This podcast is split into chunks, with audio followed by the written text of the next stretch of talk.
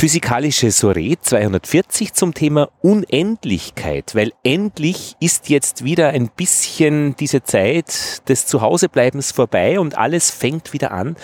Das ist doch eine gute Gelegenheit, sich dieses Themas anzunehmen. Lothar Bodingbauer begrüßt euch. Wir haben Anfang Juni 2000 was haben wir, 20 und ich sitze mit äh, Roman Schiedl im Schwarzenbergpark. Hallo Roman. Hallo, servus. Schwarzenbergpark heißt konkret in Wien. Wir haben dort unsere Bienen. Eine hat mich gerade in die Nase gestochen, bin noch ein bisschen unkonzentriert, aber dafür gesund und immer gesünder. Man wird nicht mehr krank, seit man Bienen hat. Und äh, Roman, du arbeitest gerade an einer Radiosendung über, die en über das Ende, oder? Über das Ende, ja. Sie heißt äh, Alles hat ein Ende, nur diagonal macht Schluss. Ja, aber was heißt macht Schluss? Diagonal ist, ist praktisch da in, ähm, im Qualitätsradio Österreich 1 Samstagabend Feuilleton, Magazin, eineinhalb Stunden, zwei Stunden, großes Radio. Ja. Großes Radio, ja. Macht Schluss? Macht Schluss, nein, das ist natürlich ein bisschen, um die, um die Zuhörer zu schocken. Ja. Sagen wir, wir machen Schluss, aber es wird eine Sendung, eh sehr diagonalesk, wie immer.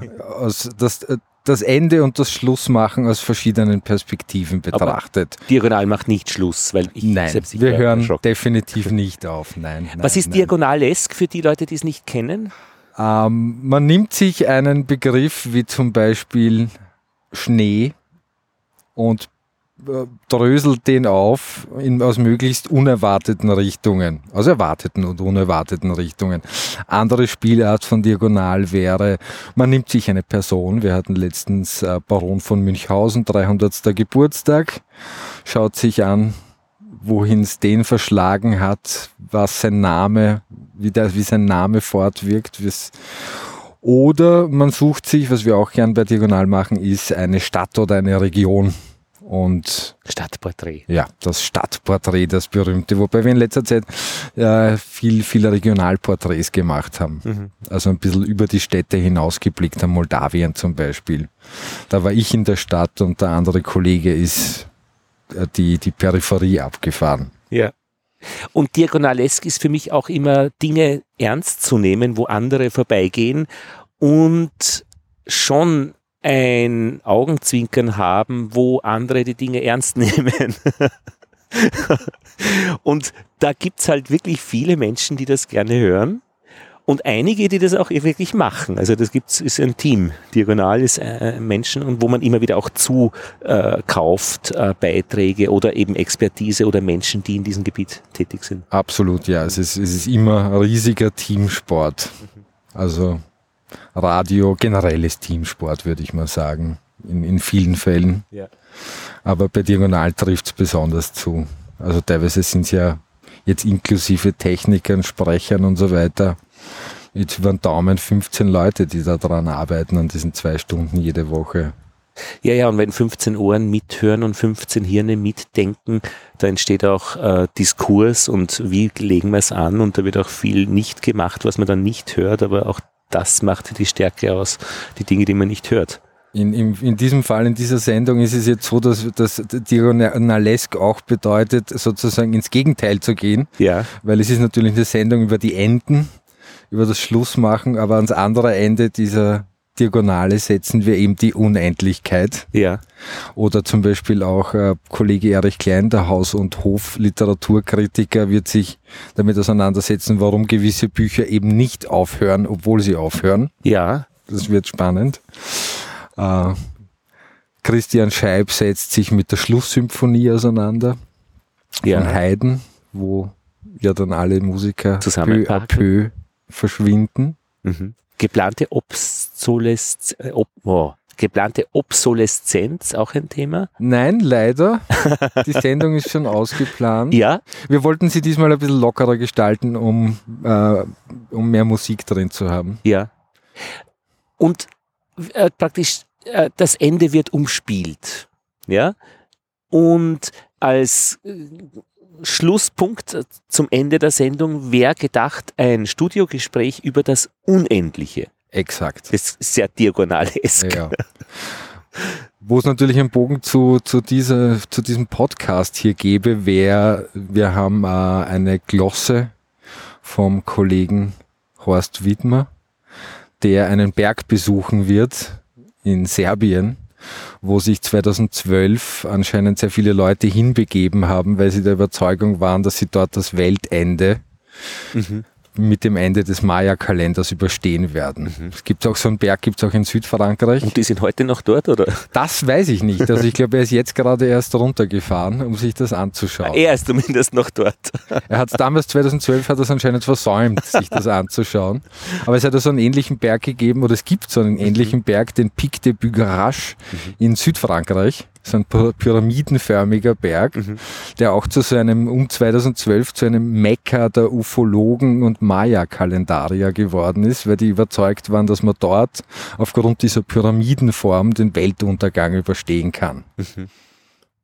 Und die wollen wirklich das Überleben. Ja, also na, manche sind, glaube ich, soweit ich mich noch erinnern kann, überzeugt, dass sie abgeholt werden dort aus dem, aus dem Weltall. Mhm und von Außerirdischen. Manche sind überzeugt, dass, dass man es dort überstehen kann.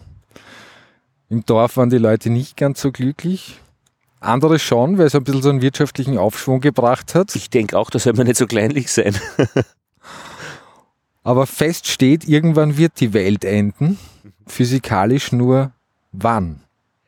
Darüber ist man sicher nicht einig, oder? Ja, ja, du kratzt jetzt die Kurve, äh, weil wir ja darüber reden möchten. Und ich habe ja Physik studiert und Mathematik, das heißt, da kommt ja wirklich die Unendlichkeit immer wieder mal vor. Unter anderem, äh, wann wird eben das wieder alles enden. Ähm, ich war das jetzt schon eine Frage, oder wie? Man könnte es so andenken. Also ich, ich habe kurz in den ich habe auf der Wikipedia nachgezählt. Okay, ja. In der Wikipedia sind es, glaube ich, in den letzten 2000 Jahren über 150 Mal, dass der Weltuntergang angekündigt mhm. wurde. Also immer unter anderen Vorzeichen. Mal waren es wie jetzt gerade aktuell eine riesen Krankheitswellen, manchmal waren es kalendarische Daten wie im Maya-Kalender, manchmal waren es kosmologische Phänomene wie Kometen, die einen Weltuntergangswahn ausgelöst haben. Und am Ende dieses Wikipedia-Artikels sind dann, glaube ich, fünf oder sechs so mögliche, tatsächlich mögliche Enden ja. des Universums oder der Erde an, angeführt, die im Bereich des Wahrscheinlichen sind. Nur trotzdem gibt es äh, eine Einigkeit, wann wirklich Schluss ist, herrscht ja nicht in der, in der Physik und in der Astrophysik.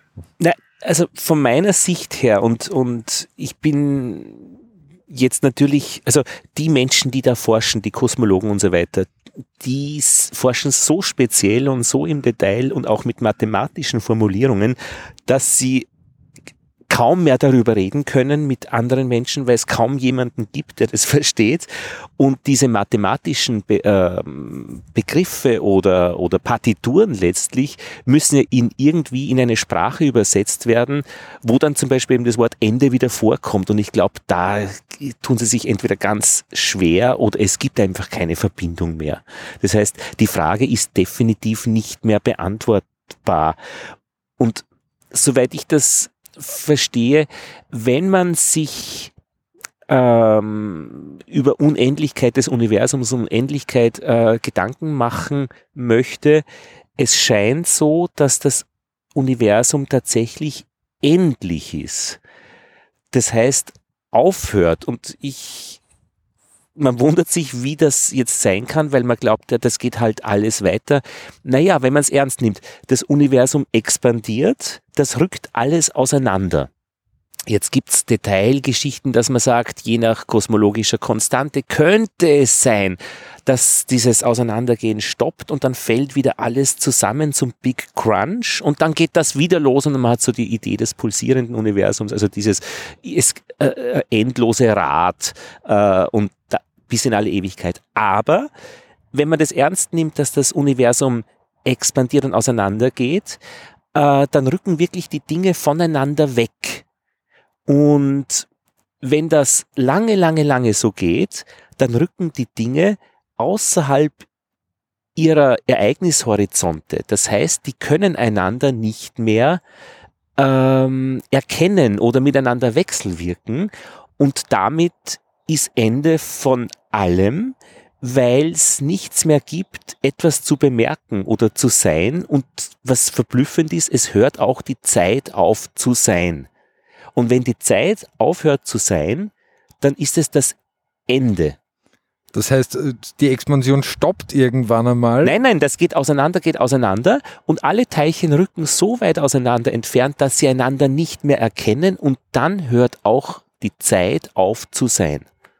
Und wenn die Zeit aufhört zu sein, dann ist es Schluss mit unendlich, nicht? Also es gibt diesen Begriff nicht mehr. Es gibt, also und das ist eben meine Frage, wo ich mir da denke, na, was gibt es denn dann? Weil wir Menschen eben immer mit dann denken und dann ist ja wieder ein zeitlicher Begriff. Es gibt kein dann.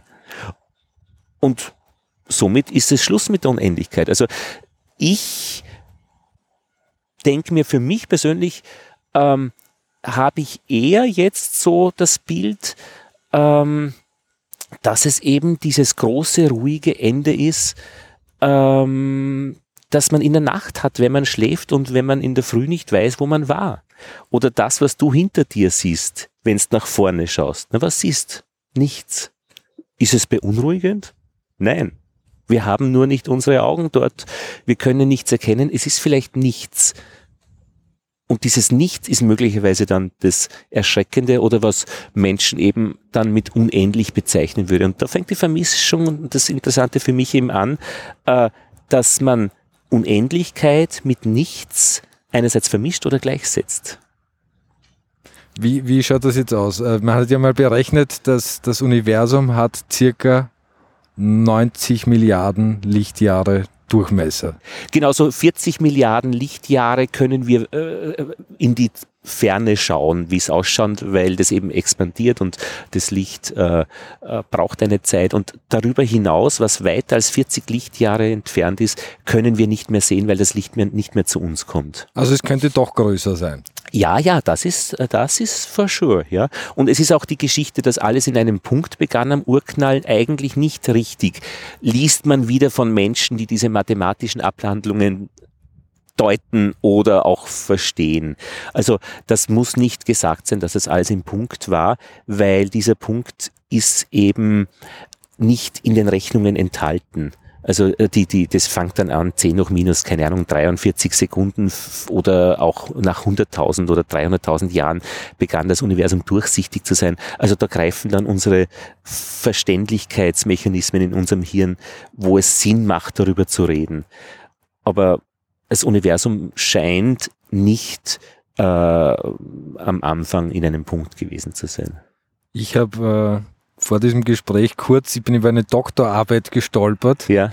eine deutsche, und da versucht ein junger Mann das Verhältnis von Unendlichkeit in der Mathematik und in der Religion und in der Philosophie abzuhandeln, braucht er zu sage und schreibe 900 Seiten. Ich möchte nicht wissen, wie, wie lang der an seiner Doktorarbeit ja. geschrieben hat. Aber so wie es mir erschienen ist, ist es tatsächlich so, dass beim Begriff der Unendlichkeit die Mathematik plö plötzlich sowas wie Philosophie und Religion braucht oder sich da ständig diese zwei Bereiche irgendwie gegenseitig ständig in einem Widerstreit befinden. Oder verstehe ich das falsch? Ich weiß es nicht. Äh, ich, mein Eindruck wäre, dass die vernünftigsten äh, mit der Unendlichkeit die Mathematikerinnen und Mathematiker sind, die das einfach wirklich als cooles Werkzeug eingesetzt haben, um Dinge sehr vernünftig praktisch zu erklären, zu berechnen. Und dabei geht es nicht unbedingt, dass das Unendliche dann immer größer wird, sondern eigentlich liegt deren Expertise immer kleiner werden, also immer unendlich näher an das Null hin, hinzugehen, weil mit diesem Trick kann man unendlich schmale Flächen, die ja eigentlich Null wären, weil was ist, wenn was schmal ist, Null, dann ist es, hat es keine Fläche, trotzdem noch als Fläche irgendwie in den Griff kriegen und so kann man auch dann die Flächen und der Kurven mit Hilfe des Integrals, Schule, Matura haben wir das gerade noch gelernt, äh, berechnen. Also mit diesem Trick des unendlich nahe an die Schmalheit Null zu gehen, sich das denken zu können, kriegen die so ganz endliche Dinge, enden, wollende Dinge in den Griff. Und das ist schon sehr cool. Also das ist, und die sind grundvernünftig. In der Religion und Philosophie endet das von meiner äh, Sicht her immer in den Paradoxien. Kann ein allmächtiger Gott einen Stein erschaffen, den er selbst nicht heben kann? Coole Frage. Ja? Wäre er allmächtig, ähm, müsste er ihn erschaffen können, dann kann er ihn selbst nicht heben. Ist er nicht allmächtig, äh, dann äh, funktioniert das auch nicht. Und äh, damit spielen sie sich ständig. Oder auch die Frage äh, in, ich glaube, allen, weiß nicht, Buchreligionen, warum kann man für endliche Tatbestände, ich äh, raub jemanden aus, das ist am 24. April passiert um 17 Uhr bis 17.05 Uhr, unendliche Strafen kriegen. Verdammt, bis in alle Ewigkeit, nur weil ich einen Scheiß gemacht habe auf dieser Erde in einer bestimmten Zeit.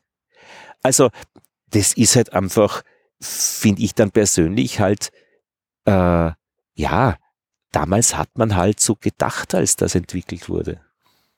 Aber was ich auch gelesen habe, es hat ja unter den Mathematikern trotzdem sozusagen ein, ein multiples Schisma gegeben im 19. Jahrhundert, so Post-Kantor, wie man denn umzugehen hat mit, äh, mit dieser Unendlichkeit. Ja, aber das sind dann wirklich Fachdiskussionen, die äh, einfach Leute oder Gruppen, die sich mit den Themen beschäftigen. Und in der Mathematik ist es eben tatsächlich diese äh, Mengenlehre oder die Theorie der Mengen und die Mächtigkeit der Mengen. Äh, kann man Mengen vergleichen, die beide äh, unendlich viele Elemente haben? Ähm, und vor allem kann man das beweisen. Und das ist ja nicht ganz einfach, die Dinge zu beweisen mit einem Werkzeug, das aus der Mathematik selbst stammt. Also kann ich mich wie Münchhausen äh, aus dem Sumpf ziehen äh, und über Dinge reden, äh, die ich selbst beweisen möchte. Mit diesem Werkzeug, das, was ich beweisen möchte, das muss ich anwenden, um es zu beweisen. Und Gödel und so weiter, gibt es ein wunderbares Buch, Gödel, Escherbach, das endlos geflochtene Band.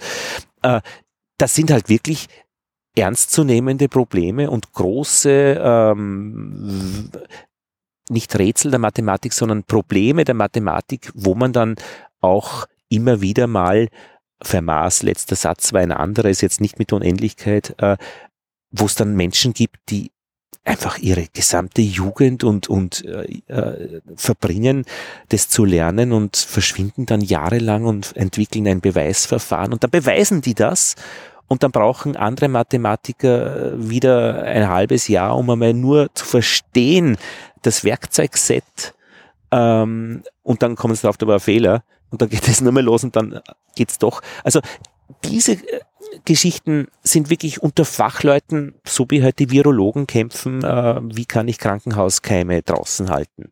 Nicht weiter dramatisch, interessant und spannend. Wir kriegen immer nur die Geschichten, äh, die man dann auch weiter erzählen kann. Also aus dieser Mächtigkeitsdiskussion ähm, Hilberts Hotel zum Beispiel, die Frage ist, wir haben ähm, ja, Hilbert ist ein Mathematiker, einer dieser eben, der sich nach Cantor damit beschäftigt hat, nach der, nach der Unendlichkeit. Vielleicht sollten wir mal ja. erklären, wer Georg Cantor war. Ja, einer der ersten von, von, diesen, von diesen Typen. Du weißt du wahrscheinlich mehr. Na, ich habe mir hier einen Spickzettel gemacht. Hey, bitte.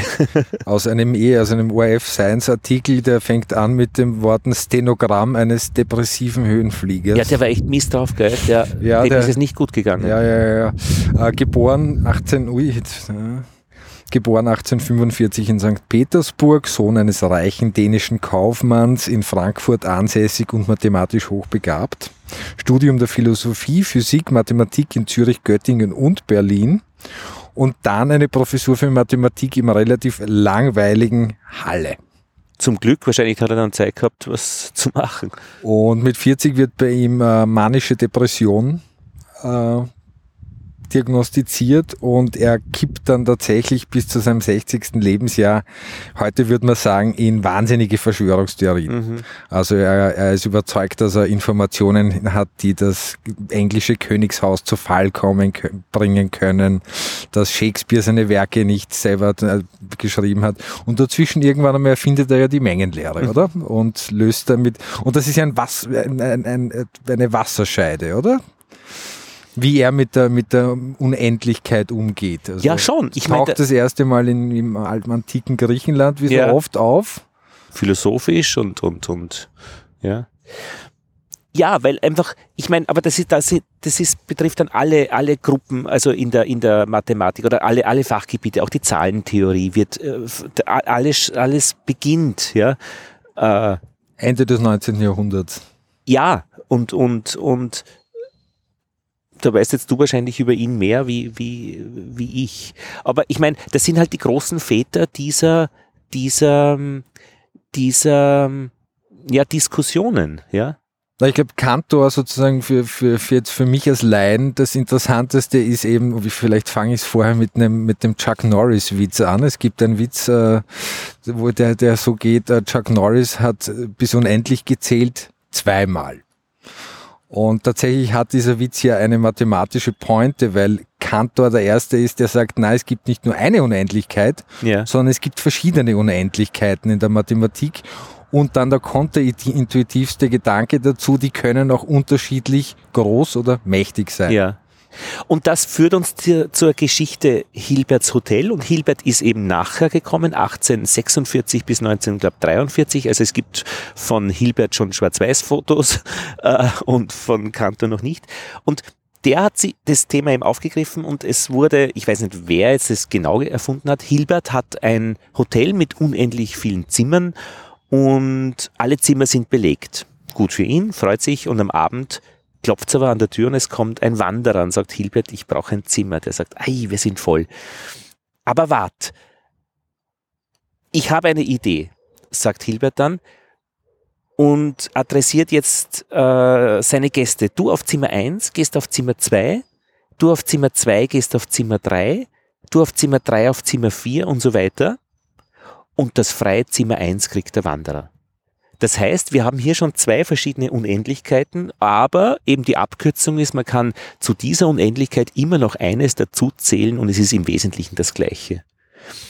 Nächster Abend, Hilberts Hotel ist ja voll, plus den einem Wanderer, kommt ein Bus mit unendlich vielen Sitzplätzen. Und der Busfahrer, Reiseleiter sagt, Hilbert, wir brauchen jetzt ein Zimmer. Sagt der Hilbert, ey, das ist jetzt echt blöd das kriegen wir nicht hin, aber wart. Okay, du auf Zimmer 1 gehst auf Zimmer 3. Du auf Zimmer 2 gehst auf Zimmer 5. Du auf Zimmer 3 gehst auf Zimmer 7.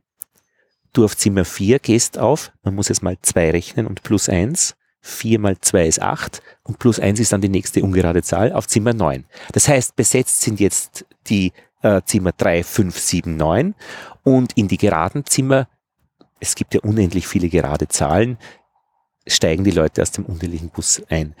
Das heißt, wir haben wieder zwei Unendlichkeiten, wo man jetzt sagt, wow, das ist aber jetzt echt doppelt so viel. Das sind zwei Unendlichkeiten.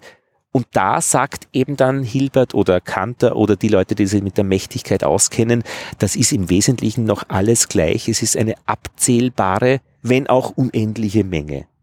Und auch die Bruchzahlen kann man dann letztlich damit verbinden und das war gar nicht leicht, es zu tun. Da gibt es ein Diagonalverfahren. Im Wesentlichen ist die Menge der Bruchzahlen, obwohl es da zwei Zahlen oben und unten gibt, auch nicht spektakulär anders als diese natürlichen Zahlen.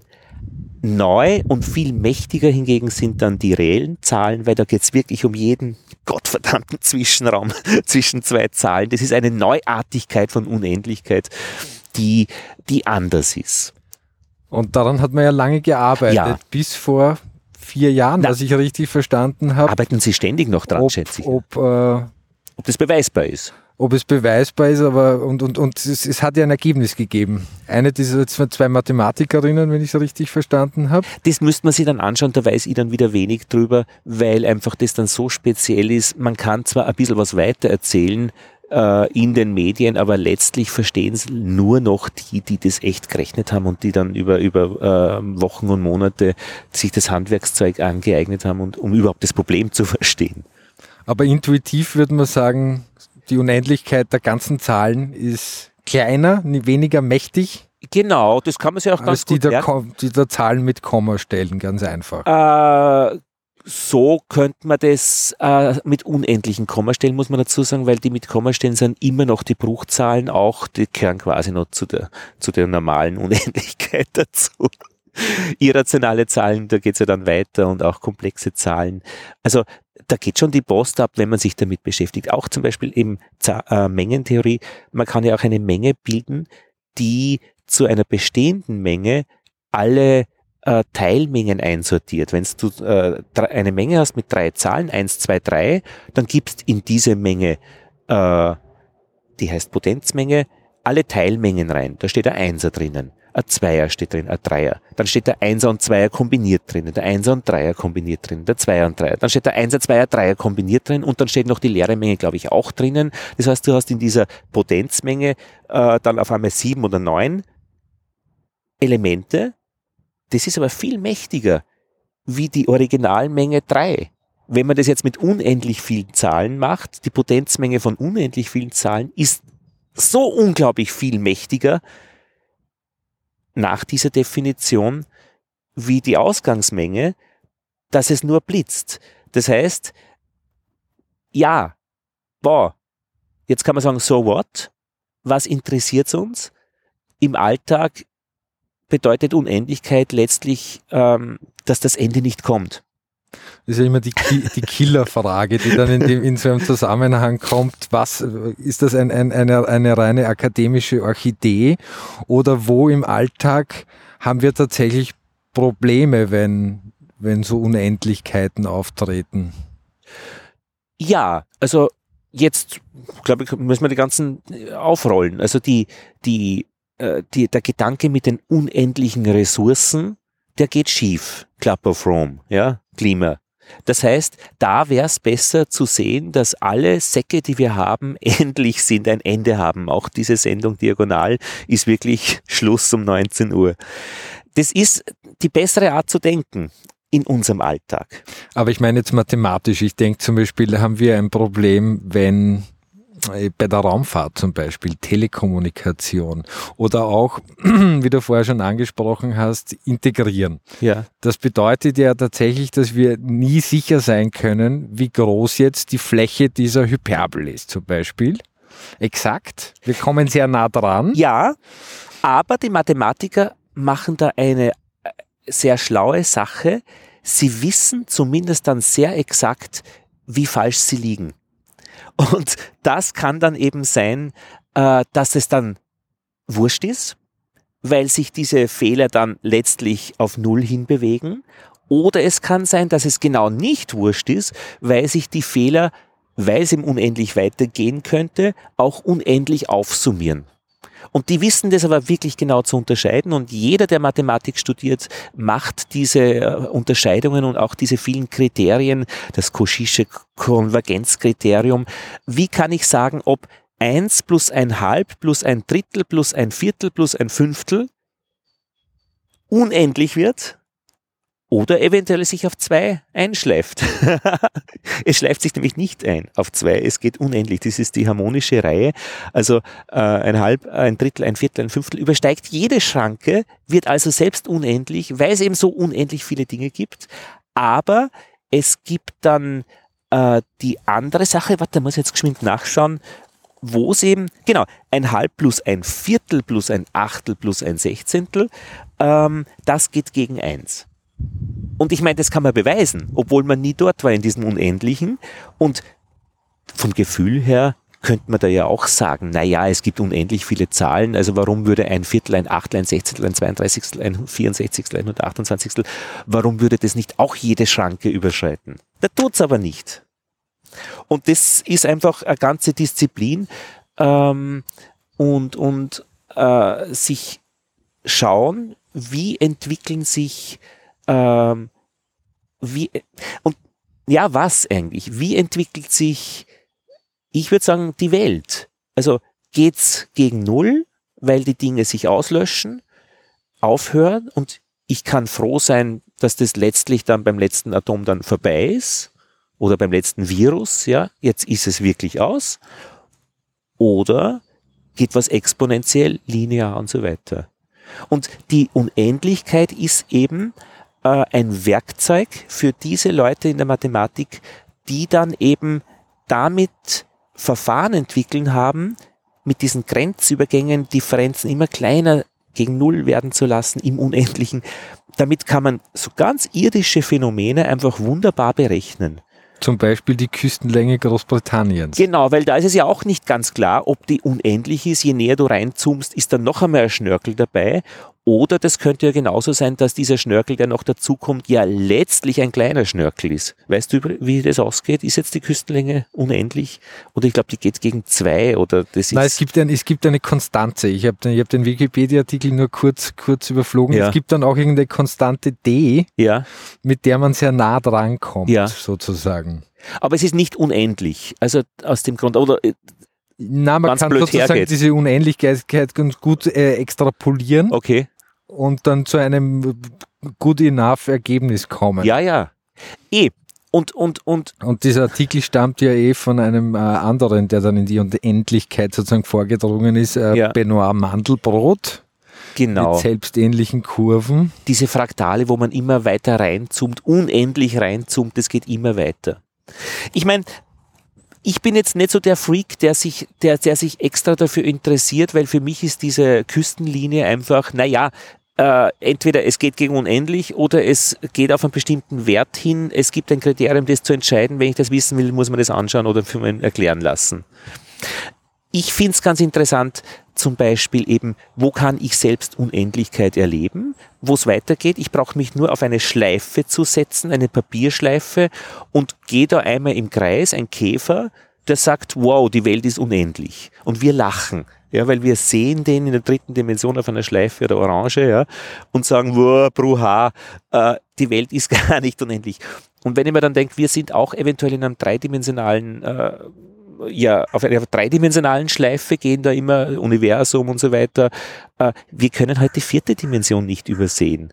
Und die ist, ist vielleicht genauso geschlossen und irgendjemand anderes sagt, bruha finde ich jetzt weder erschreckend noch tröstlich, sondern einfach einmal ganz interessant.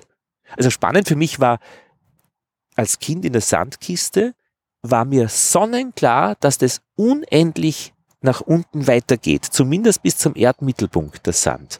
Und ich erinnere mich noch an diesen Tag. Es hat die Sonne gescheint und die, äh, meine Mama hat drinnen Grießnockersuppe gemacht und ich bin aus, ich bin in der Sandkiste an ihrem Rand habe ich gegraben nach unten, unten und war dann an der Stelle, wo das Brett aufhört und habe unter der Sandkiste rausgegraben an das in die Freiheit, quasi in den Garten und habe diese Verbindung hergestellt und dann ist diese Unendlichkeit zusammengefallen in eine, ja und jetzt ist der Begriff, finde ich, nicht ins Ende. Das war der Anfang meines Lebens. Ich hatte so, eine, so ein ähnliches Ding, wo ich wollte lustigerweise meine, meine, meine Großeltern, meine Großeltern in unglaublicher Geduld mich da vandal vandalisieren haben lassen. Ja. Die hatten ein, ein Treppenhaus, ein uraltes, 200 Jahre altes Treppenhaus und da ging, da verschwand ein Geländer in der Wand. Ja. Und das hat mir keine Ruhe gelassen, ja. bis ich irgendwann mit so einem ganz kleinen Kinderhammer angefangen habe, dort den Putz abzutragen. Bravo. Weil ich wissen wollte, wo geht's hin? Und was war? Na, ich bin irgendwann mal drauf gekommen, das geht fünf Zentimeter in den Putz. Meine, meine Großeltern haben es dann, das hat dann unendlich gewackelt natürlich und meine Großeltern haben das dann aber so sein lassen. Ja, ja. Aber für dich war ein, eine andere Welt vorher und eine andere Welt nachher. Exakt, ja. Aber es war ein Anfang. Es war ein, ein, ein Erkenntniswille, ein erster. eine zweite Stelle äh, kann ich mich erinnern als Kind, äh, da habe äh, ich nachher gesagt, ich habe die Unendlichkeit geschaut. Ich finde es auch eine schöne Formulierung, also in den Büchern liest man das so. Äh, ich habe geträumt vom Unendlichen und das war nicht schön. Also das war wirklich ein Albtraum und das hat mich schon sehr geschockt. Äh, es war mir klar, das war die Unendlichkeit und es war nicht lustig. Äh, Im Wesentlichen war es so irgendwie so, wo ganz weit runterrutschen. Ich glaube, das ist eine eigene Kategorie, der Falltraum äh, und so weiter. Aber das ist nicht schön, wenn etwas kein Ende hat. Und darum denke ich mir irgendwie, heimkommen, ja, das ist ja das Ende einer Reise, aber es ist eben nicht äh, das, End, das Ende von allem. Es ist, es ist, äh, und da überlege ich mir jetzt gerade, ob ich das, ob das für alle Ewigkeit gehen könnte. Übrigens, Ewigkeit äh, ist noch ein Begriff, ist was anderes wie unendlich. Weil Ewigkeit hat keinen Anfang. Und unendlich hat schon einen Anfang. Ja. Wo beginnt die Unendlichkeit in der Mathematik? Wo du willst. Das kannst du festlegen. Also wenn du sagst, die Unendlichkeit beginnt bei äh, x ist gleich 4, okay, dann ist das der Anfang. Und dann kannst du dann eben entweder ins Unendliche schauen oder du sagst, du gehst bis 5 unendlich nah ran.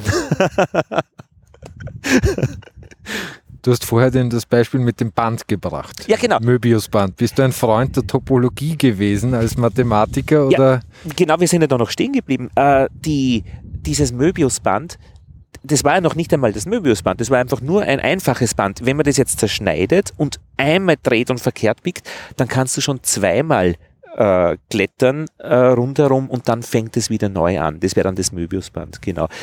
Genau. Ist das ein Objekt, das die Topologie akzeptiert? Ja, absolut, weil Topologie ist eben auch die Frage des Universums. Man geht davon aus, dass das Universum flach ist, weil wäre es gekrümmt, könnte es nämlich praktisch sich hinten in den Schwanz beißen so wie dieses Unendlich-Zeichen, diese liegende Acht auch eventuell die Schlange ist, die sich in den Schwanz beißt. Da gibt es verschiedene Deutungen.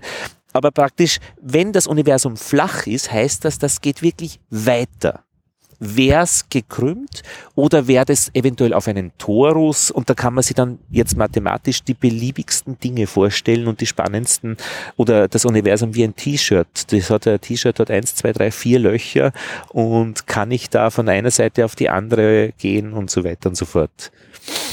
Ich habe mir überlegt, ja. äh, es gibt ja noch ein anderes Objekt, das zwar die Topologie nicht akzeptiert. Ja. Das ist kein topologisch, die Kleinsche Flasche. Ja, das ist das Möbiusband auf mehrdimensional. Ja. Man, ja. Aber es gehört nicht zur Topologie, weil sich sie einmal schneidet, oder? Die Typolo Topologie darf da darf man nicht schneiden. Darf also man Flächen denk, nicht schneiden. Das ist wie die Zoologen, die sagen, die Schnabeltiere gehören jetzt doch nicht zu den Säugeltieren, weil es einen Schnabel hat. Ja, sei es drum. Also die Kriterien, die sie da entwickeln, gelten dann auch und da gibt es halt äh, Diskussion, ob es ist oder nicht. Ich weiß es zum Beispiel nicht. Also ich brauche es auch nicht. Nein, ich habe mal eine Künstlerin interviewt, die mhm. gemeint hat, wenn sie, wäre sie nicht Künstlerin geworden, wäre Topologie ihr, ja, ja. ihr und da gibt es einen sehr, äh, sehr, sehr esoterischen oder sagen wir sehr, sehr, sehr randständigen amerikanischen ähm, Anthroposophen und Mathematiker, mhm. der da ein ganz, ein ganz seltenes Buch herausgebracht hat zur Topologie, wo er dann eben auch bis in die 50. Dimension geht, was ja wirklich schon schwer vorzustellen ist so Objekte, auf denen man sozusagen auch unendlich herumlaufen ja, ja. kann, ohne an ein Ende zu ja. kommen. Und das in, in, der 50. Dimension gedacht. Und in der 51. sitzt jemand am Parkbankerl und schaut dazu und lacht. Ja? Ich meine, ich finde es schon interessant, äh, diese Universumsgeschichten also die Urknall ist ja quasi so diese die Presseversion der Sache. Aber es gibt ja auch diese Stringtheorie, dass man sagt, vor dem Urknall war das Universum ein kalter, zehndimensionaler Raum, kann man sich nicht vorstellen. Und dann haben sich, äh, äh was er sieht, drei Schwingungen überlappt und dann ist der Urknall entstanden und drei Dimensionen, nämlich die des Raums und eine Dimension, die der Zeit, sind rausgepoppt, alle anderen haben sich zusammengefaltet und in diesen drei, vier leben wir jetzt in diesem Raumzeitgefüge. Mit einem Big Crunch kann das wieder zusammenfallen, es geht wieder neu los. Also das sind schon ganz interessante Sachen finde ich. Und was mir immer gut gefällt, also äh, würde ich das Universum erfinden, ist es schon eine, eine geile Idee. Ich mache da mal drei Raumdimensionen, in denen sich die Leute frei bewegen können. Das gibt dann eine volle Freiheiten. Ja, die Schwerkraft macht das ein bisschen spannend. Also mit der dritten Dimension, aber sei es drum, äh, müssen sie halt ein bisschen erfinderisch sein, Flugzeuge, Raketen bauen.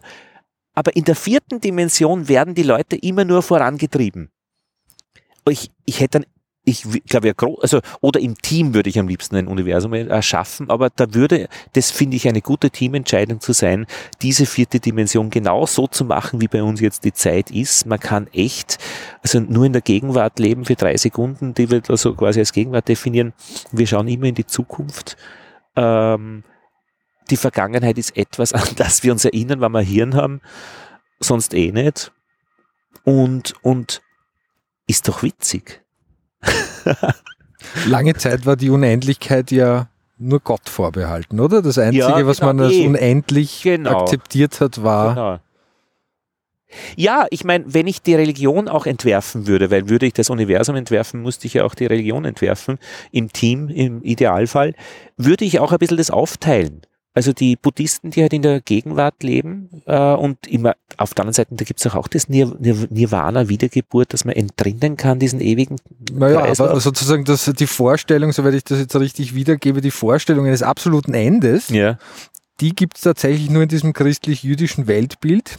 Das hat ja. nicht mal der Islam, diese ah. Vorstellung ah. eines absoluten Endes, der Dies ihre ja, ja. Weltgerichts, an dem dann endlich mal Schluss ist. Das gibt es tatsächlich äh, sogar eben auch, da, um wieder auf den Maya-Kalender zurückzukommen, dass nirgendwo in dieser Kultur findet sich ein, ein, ein, ein Hinweis darauf, dass nach dem Ende dieses Baktuns auch die Welt aufhört, sondern ja. es ist sehr viel wahrscheinlicher, dass die zyklisch gedacht haben und das fängt dann halt wieder an von ja. vorn. So ähnlich ist, glaube ich, auch das jüngste Gericht im Islam. Das beginnt halt dann wieder, da wird ja. die Seele gereinigt und dann fängt man von vorne an. Und so ist das anscheinend in tatsächlich eher den, den der Mehr, Mehrzahl der Kulturen, dass dieses absolute Ende eigentlich nur, nur in unseren Köpfen existiert. Eine Wahnvorstellung könnte man fast sagen. Ja, schon, weil diese Fatalisten und diese, diese äh, keine Ahnung, Shooter, die da irgendwo amok laufen, also die haben ja auch eine komische Vorstellung vom Ende, weil würde das ein Anfang sein, würde man nicht so leben. Also ich finde, vieles liegt, glaube ich, schon sehr in unserem Gehirn. Wir sind ja in der Steppe aufgewachsen und wenn man Menschen irgendwie, wenn sie klein sind, fragt, wo möchtest du leben, dann suchen sie alle irgendwie diese Steppendinge, wo weiter Blick äh, äh ist. Und wir, unser Hirn ist halt gedacht, ähm, äh, nein, unser Hirn ist nicht gedacht. Also mit unserem Hirn können wir die Dinge der Steppe denken, äh, Feinde wahrnehmen, äh, hinter uns na, muss man sich halt umdrehen, sonst hätten wir eh hinten ein Auge, wenn wir es ständig brauchen würden. Und da kann man halt schon ganz gut so einen Jahreslauf planen und ein bisschen in die Zukunft, Vorratshaltung, ein bisschen Erfindungen machen, eine Gore-Tex-Jacke, dass du nicht erfrierst, aber letztlich so auf die Unendlichkeit begegnet dir nicht. Ist dir heute die, pff, Nee. Weil du eine Sendung machst drüber. Aber würden wir ohne Unendlichkeit leben, die Mathematiker hätten es eben als Werkzeug, Differentialintegralrechnung, ähm, die, die, die Elektrotechniker brauchen es auch für, wenn der Blitz wo einschlägt, dass man diesen Impuls, den kann man in unendlich viele ähm, äh, Teilschwingungen aufspalten, äh, die dann immer kleiner werden und für die ersten paar brauchst echt noch eine Anlage, die das abführen, die Energie. Aber dann wäre wär unser Leben genauso gut gewesen heute. Ich meine, die Kirchensteuer hätte vielleicht nicht gezahlt, weil die zahle ich nach wie vor, ja, habe ich nie, weil ich nur mitreden möchte. Also ich bin zwar nicht dabei, aber ich finde, ich muss noch gefragt werden. Also das mit den Frauen, das müssen sie noch hinkriegen. Äh, Na, ich bin, ich bin, ich war auch lang dabei. ja. Ich war auch lang dabei, muss ich zu, zugeben. Ich war sogar Ministrant als ja, Kind. Das soweit habe ich es nicht gebracht. Ja, bravo. Ja. Und bin dann eigentlich nur aus politischen Gründen weil dabei geblieben, weil unser Pfarrer war ein sehr sozialer Mensch. Ja. Und den wollte ich irgendwie unterstützen und nicht allein lassen da draußen. Aber irgendwann vor ein paar Jahren hat es mir gereicht. So die Ansichten des neuen Papstes. Irgendwann muss man, muss man ein Statement setzen und ich bin Atheist. Es ist so. Ja. Und ich meine, die Steuer, äh, da ist, pff, Kirchensteuer, also wer da die Unendlichkeit als Schrecken da hat, dass man nicht austritt, also sonst kommt man in die Hölle, finde ich, das ist unlauterer Wettbewerb. Ich, ich möchte immer schauen, also zwei Rennen habe ich. Ich möchte schauen, ich möchte möglichst vielen Religionen beitreten. Ich wäre stolz, also im Islam Steuer zu zahlen, im ähm, buddhistischen und vielleicht noch bei den evangelischen dabei zu sein und wirklich das auch in meinem Lebenslauf haben, ist Mitglied viererlei Kirchen ob das geht. Und dann möchte ich mir bei diesem Prozess genauer anschauen, ob die das genauso machen wie bei den Telekom-Companies. Wenn man hinkommt, ist alles leiwand, erzählen sie vom Paradies, von den Dingen. Und wenn man weg will, hast letztlich die Drohung des ewigen Verlorenseins. Was ist das für eine Geschichte? Das, das heißt, du hättest gerne so einen, einen, einen, äh, einen weltanschaulichen Hedgefonds gewissermaßen. Richtig, richtig, richtig, ja, ja. Genau. Also das mit den Religionen finde ich, ich, ich, äh, ist eine, ist eine, ist eine, eine schöne Spielart von Menschen, das einzuführen. So wie die Schwerkraft, finde ich. Die Religion, also äh, die Schwerkraft war witzig vom, vom Universumsgestaltungsanspruch. Äh, die Religion ist witzig, dass Menschen echt was zum Diskutieren haben.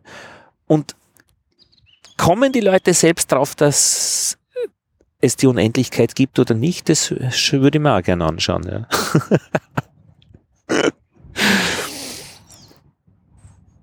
Ja, aber letztlich, ich kau am Grashalm und wenn er abgekaut ist, äh, werfe ich ihn auf den Boden und der wird kompostiert und äh, wird wieder ein neuer Grashalm. Das ist Aufregung genug. Aber um jetzt nochmal in den Weltraum zu ja. blicken, habe jetzt gerade eine Sendung gemacht über, über einen äh, Raumschiff Enterprise Schauspieler, ja. ganz berühmten, und da gibt's ja die berühmte Signation, der Weltraum, ja, unendliche, unendliche Weiten. Wir schreiben das Jahr 2200 Super, und so weiter ja. und so weiter. Aber ist er eben falsch, dieser Satz? Ist es unendlich? Weil wir können das, wir könnten ja das Universum tatsächlich abzählen. Wir könnten jedes Element, es ist, es ist jetzt wieder die Frage, ist es unendlich? Ist es? Ja, soweit ich äh, das verstanden habe, ist es eben endlich. Ähm, und die Frage ist jetzt dann die zweite, was ist dann außerhalb? Und das heißt, aber ich meine, das ist dann die Frage nach dem Nichts eben, äh, ich kann nach nichts nicht wirklich gut fragen.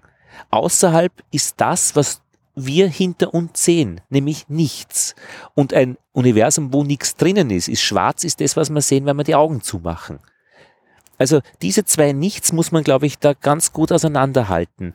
Und dann kann man schon damit leben, dass das Universum endlich ist. Es gibt nicht unendlich viele Sterne und außerhalb ist halt nichts. Nicht schwarz nichts, nicht Augen zu nichts. Aber ich meine, wie geht's da mit dem Magnetsinn? Ja, du spürst den nicht, er ist für dich nicht vorhanden und doch gibt's Leute, die davon erzählen so ist es wahrscheinlich im Universum außerhalb des endlichen Universums. Ja, aber beim Magnet, da kann ich ja sozusagen die Effekte direkt beobachten. Natürlich, weil es halt noch was gibt, was halt äh, dir davon erzählt. Genau. Und ja. Es gibt ein Symptom, aber es gibt kein Symptom des Nichts hinter dem ja. Universum. Ja, eh, genau. Oder ich mein, vielleicht doch, gibt es irgendein Symptom in der Physik, das auf ein naja, Nichts hindeuten würde? Da ist immer die Geschichte, also wenn das Ende des Universums existiert, dann muss es verdammt weit weg sein und da müsste man mit Lichtgeschwindigkeit äh, davon erfahren, weil nichts ist schneller als das Licht. Ich kriege keine Informationen schneller als das Licht her. Also wenn das Licht es nicht mehr an mich heranbringt, ist es für meine Existenz unbedeutend, weil ich es nie erfahren werde. Und das war nicht, und damit ist Schluss mit, mit Überlegungen. Jetzt kann ich nur noch am Papier rechnerisch etwas über dieses über das äußere Ende des Universums sagen. Und Leute, die gute Ideen haben, sind willkommen. Aber das sind natürlich Wissenschaftlerinnen und Wissenschaftler, aber genauso die Künstler auch.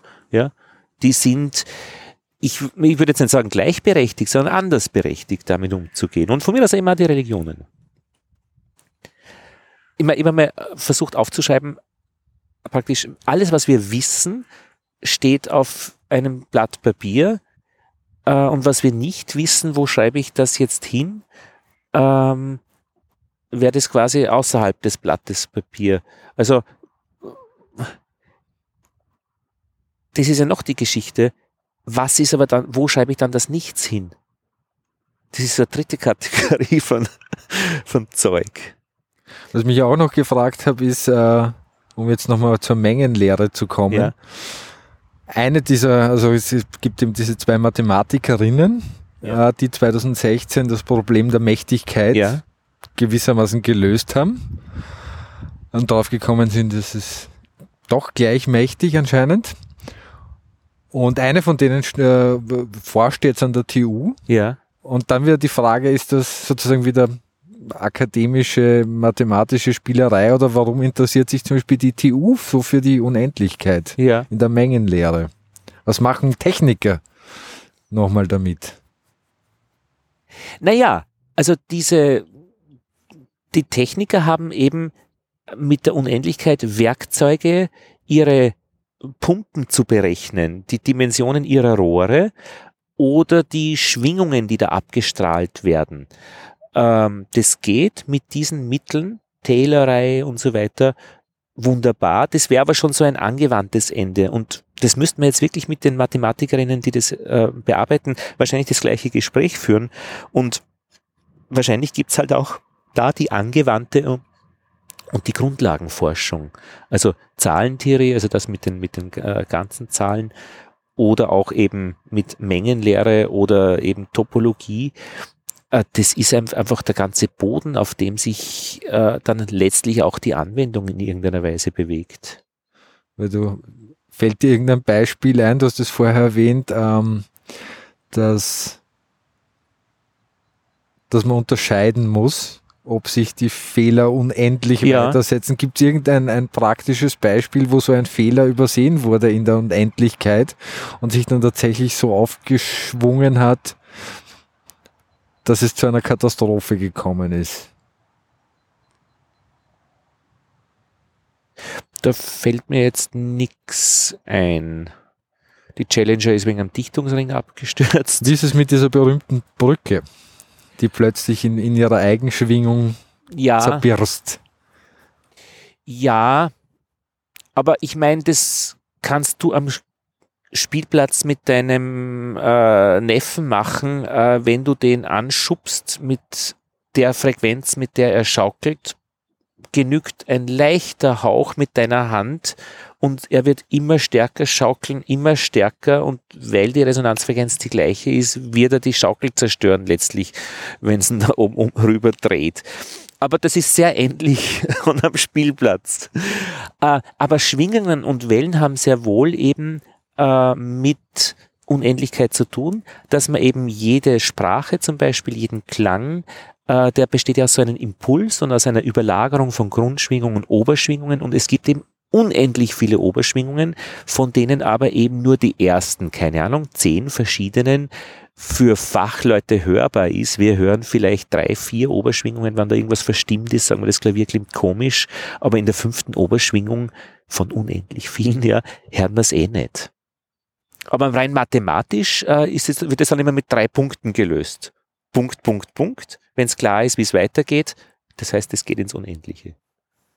Eine interessante Geschichte gibt es mit dem Universum. Wenn wir jetzt so im Garten sitzen hier, äh, bei den Bienen sehen wir die Sonne, die ist gleißend hell. Äh, das sogenannte Olbersche Paradoxon sagt, wenn es äh, unendlich viele Sterne gibt, die sind jetzt dann zwar weiter weg, aber weiter weg heißt, es gibt dafür gleich umso mehr. Und es geht sich ganz genau so aus, dass je weiter weg, desto schwächer, aber umso mehr gibt's, müsste eigentlich der gesamte Himmel gleißend hell sein wie die Sonne. Und das braucht einige Mühe, das zu erklären. Und einer der Ansätze war, dass man sagt, ähm, da gibt's Nebel dazwischen, das blockt es ein bisschen ab. Aber eben ein anderer sagt, es gibt nicht unendlich viele Sterne und es gibt nicht unendliche Sicht ins Universum hinaus, sondern nur diese 40 Lichtjahre vorwärts. Äh, dass man eben, eigentlich rückwärts. Äh, rückwärts, du hast völlig recht. Danke. ja, nein, nein, das ist ja. Eh. Und damit ist das Olbersche Paradoxon auch, auch erledigt. Ähm, ich meine, äh, in der Anwendung ist es eben auch, gibt es eine interessante Geschichte, warum sind Säugetiere nur so groß, wie sie sind? Elefant maximal, Giraffe. Eine Maus ist auch ein Säugetier, aber sehr klein. Und da kann man sich anschauen, äh, zum Beispiel nur den Oberschenkel. Weil großes Säugetier, großer Oberschenkel, kleines Säugetier, kleiner Oberschenkel, diesen Oberschenkel kann ich im Naturhistorischen Museum mir von allen Tieren vorlegen lassen, die liegen bei mir auf der Bank und dann messe ich die. Und jetzt ist es interessant, wenn ein Tier größer wird, dann wird es länger und hat einen längeren Oberschenkel. Okay. Wenn ein Tier größer wird, wird es aber auch schwerer und hat ein Volumen. Und dieses Volumen wird jetzt bei größer werdenden Tier nicht gleichmäßig größer, so wie seine Länge, sondern mit der dritten Potenz. Verdoppelt die Größe, hoch 3, Volumen ist immer Kubik, 2 mal 2 ist 4 mal 2 ist 8, achtfache Masse. Das heißt, dieser Oberschenkel, der jetzt auch länger wird, muss aber jetzt umso mehr Masse tragen. Das kann er nur, wenn er dicker wird. Und diese Dicke wächst jetzt nicht vorhersehbar anders als die Länge, dass es letztlich dazu kommt, dass der Elefant schon extrem viel dickere Oberschenkelknochen braucht und würde man das fortführen, wären seine Knochen rund. Die müssten genauso dick sein wie lang und dann macht das Konzept, ich bin ein Tier, das groß ist, keinen Sinn mehr, weil ich nichts machen kann gescheit. Und das vorherzusehen, dass praktisch die, der Durchmesser der Knochen anders wächst wie die Länge, das geht mit hoch drei halbe und so weiter, mit Wurzel, potenziell ins Unendliche, aber es ist einfach Schluss in dem Moment, wo einfach das Kugeltiere sind. Und das zu erkennen, kann man mathematisch in der Schule gerade noch hinkriegen. Da brauchst du aber echt einen guten Lehrer, der mit, mit dem oder mit der du das machen kannst. Man kann dieses Beispiel, wie das, glaube ich, ein britischer Wissenschaftler gemacht hat, zum Spaß mit den Knochen auch ja. mit Bewegungsgeschwind Fortbewegungsgeschwindigkeit rechnen. Ja. Und der hat sich ausgerechnet, wie ein Mensch aussehen müsste, damit er also ein Autofahrer eigentlich, damit er einen Aufprall mit 130 oder 140 kmh überlebt. Und rausgekommen ist dann ein ziemlich monströses Wesen, riesige Stirnwulste, vor allem Stirnwulste, damit man so einen Aufprall überlebt. Das ja. heißt, und wir können uns auch nicht unendlich schnell fortbewegen, ohne Sicherheitsmaßnahmen sozusagen oder wenn sich der Mensch immer schneller fortbewegen wollen würde, müsste er dann gleichzeitig auch immer eine, eine entsprechende Knochenmasse aufbauen. Na, das ist doch sehr interessant, weil, weil Science Fiction heißt im Endeffekt, ich äh, erfinde auch äh, als Autor schnell fliegende Raumschiffe und denke an diese Sache gerade einmal nicht bei Raumschiffen brauche ich es möglicherweise nicht, aber ich meine, eine Beschleunigung, wenn das äh, Raumschiff Enterprise Gas gibt, Beschleunigung ist etwas, was uns umbringt. Also das muss man schon mitdenken. Das heißt, der, der, der, Sprung, der Sprung in die Lichtgeschwindigkeit wird uns umbringen. Ja, also weil aufgrund der Masseträgheit. Du, es bringt dir sogar der Sprung um, wenn, wenn ein, ein, ein der, wie es am Südbahnhof war, der Zug äh, mit 4 kmh auf dem Prellbock fährt, weil dieser unmittelbare Geschwindigkeitswechsel von 4 auf 0 äh, so hohe Kräfte verursacht und die Leute haben sich Knochen gebrochen. Reicht schon das. Also ich finde, ähm, diese äh, dieses Asymptotische ist auch so ein Spin-off des Unendlichkeitsdenken, wo wir in der, äh, im Alltag was anfangen können. Wenn etwas so abnimmt und sich annähert an die X-Achse, äh, also etwas immer weniger wird, aber letztlich nie null, dann ist es schon noch gut verständlich. Wenn etwas sich eine, einer Geschwindigkeit annähert, also ich fahre irgendwie gerade so irgend, äh, so schnell, immer schneller werdend mit dem Fahrrad, dass ich äh, asymptotisch mich äh, der Geschwindigkeit des anderen annähere. Ähm, das finde ich ganz interessant und auch in der Schule wird das unterrichtet. Ich glaube, erst im Alter 14, 15, 16, wo die Leute das auch äh, einerseits sich selbst fragen, als Jugendlicher ich und die Unendlichkeit, wo diese Gedanken erstmals kommen wird es auch in der Mathematik unterrichtet, diese Asymptoten. Ich habe diesen Gedanken einmal auch in meiner Jugend sehr tröstlich eigentlich gefunden. Ja, ja. der was, der Asymptote? Nein, nicht der Asymptote, ich habe es nicht mathematisch gedacht. Ja? Ich, äh, ich habe das dann eher philosophisch, glaube ich, gedacht. Mich hat das eigentlich, ich habe das im Gegensatz zu dir sehr tröstlich gefunden, diesen Gedanken der Unendlichkeit, sozusagen über meine eigene über mein eigenes Streben, meine eigenen Probleme so ein bisschen hinwegsehen zu können und zu sagen, ach, schau da draußen.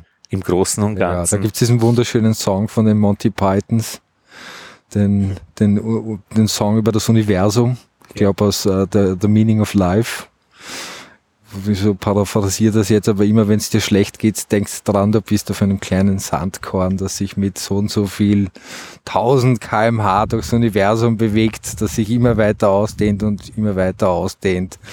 Und dann führt dir vor Augen, wie, wie unglaublich, wie es für ein unglaublicher Zufall deine Geburt ist. Eh, aber zu dieser Zeit hatte ich dann auch großen Hunger, weil meine Eltern biologisch gegessen haben und ich wollte einfach zur Würstelbude. Also die Sandkorn-Vorstellung war mir dann letztlich wiederum herrlich egal, weil ich brauchte Proteine.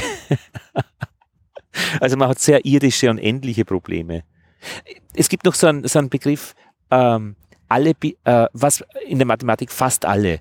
Also wenn wir sagen, fast alle sind da, dann ist es nett, wir wissen, was gemeint ist. Und in der Mathematik gibt es fast alle Begriff als Fachbegriff. Fast alle bedeutet alle unendlich viel, bis auf endlich viele. Also bis auf abzählbar äh, viele na, bis auf endlich viele. Warte mal, abzählbar ist wieder so eine Geschichte. Abzählbar ist nämlich auch die unendliche Menge der natürlichen Zahlen. Muss man eben, also, und da kann man schnell in Teufels Küche sein, wenn man so von Entfernung drüber redet. Also, fast alle heißt alle bis auf endlich viele. Hm? Es gibt endlich viele Zahlen äh, bis 15 Millionen, äh, die durch drei teilbar sind. Und da kann ich sagen, es gibt also äh, fast alle Zahlen, äh, ja, über 15 Millionen. Muss man sich dann jetzt wirklich konkret anschauen. Aber so. Und ich glaube, an dem kann man auch messen, ob das, was wir reden oder was ich jetzt oder du gesprochen hast drüber, ob man wirklich eine Ahnung hat. Weil die, die das wirklich so als Hauptgeschäft betreiben, natürlich ganz genau wissen, äh, wovon sie reden. Aber ich meine, so wie wie einen Geschmack im Eissalon. Ja, ich muss auch nicht äh, alles über Pistazien verstehen. Ähm, mal drüber schlecken über das Pistazieneis ist doch äh, eine Bereicherung. Interessant war noch auch diese Frage nach der Lichtgeschwindigkeit. Da glaubte man ja lange Zeit, die sei unendlich. Die wäre unendlich, um den zweiten Konjunktiv da zu bemühen, wenn man es anzweifelt man konnte es nur nicht ordentlich messen. Also ist die jetzt unendlich, ja, das heißt, zack, zack, zack, geht es sofort da, ist es sofort da. Und dann konstruierte man, eine der Methoden war eben, äh, ich schicke einen Lichtstrahl auf große Entfernung, dort dieser Spiegel und der schickt den Lichtstrahl zurück. Ich kann das jetzt nicht so schnell sehen, dass das quasi eine endliche Laufzeit wäre, also eine nicht unendliche Geschwindigkeit, aber ich kann auf meiner Seite noch ein Zahnrad bauen, das sich sehr schnell dreht und wenn sich das ordentlich schnell dreht, dann kann es sein, dass sich der Zahn gerade das Stückel nach vordreht, um den zurückkehrenden Lichtstrahl zu blockieren. Und das ist dann nicht allzu kompliziert, das macht man auch in der Schule schon, sich auszurechnen, wie schnell das Licht sein wird, wenn es durch dieses drehende Zahnrad mit dem einen Zahn dann blockiert werden kann. Und da finde ich, das ist doch Münchhausen auf dieser Erde mit unseren Mitteln sich aus dieser Fragestellung zu befreien, also Fragestellung zu befreien heißt im Endeffekt, sie zu beantworten, ja? Entscheidung, eine Entscheidung treffen zu können zwischen unendlich schnell ist das Licht und endlich. Bravo. Gut gemacht. Ist man in den Zusammenhang schon sozusagen über, über Gödel hinausgekommen in der, in der Mengenlehre? Ich glaube, das da weiß jetzt zu wenig darüber. Ich habe dieses Buch gelesen, äh, ein endlos geflochtenes Band und alle diese Dinge sind nicht trivial und leicht verstehbar. Wenn sich jemand, Douglas Hofstetter, die Mühe gibt, das zu beschreiben, äh, das sind große äh, Autoren, die im Idealfall das auch richtig machen.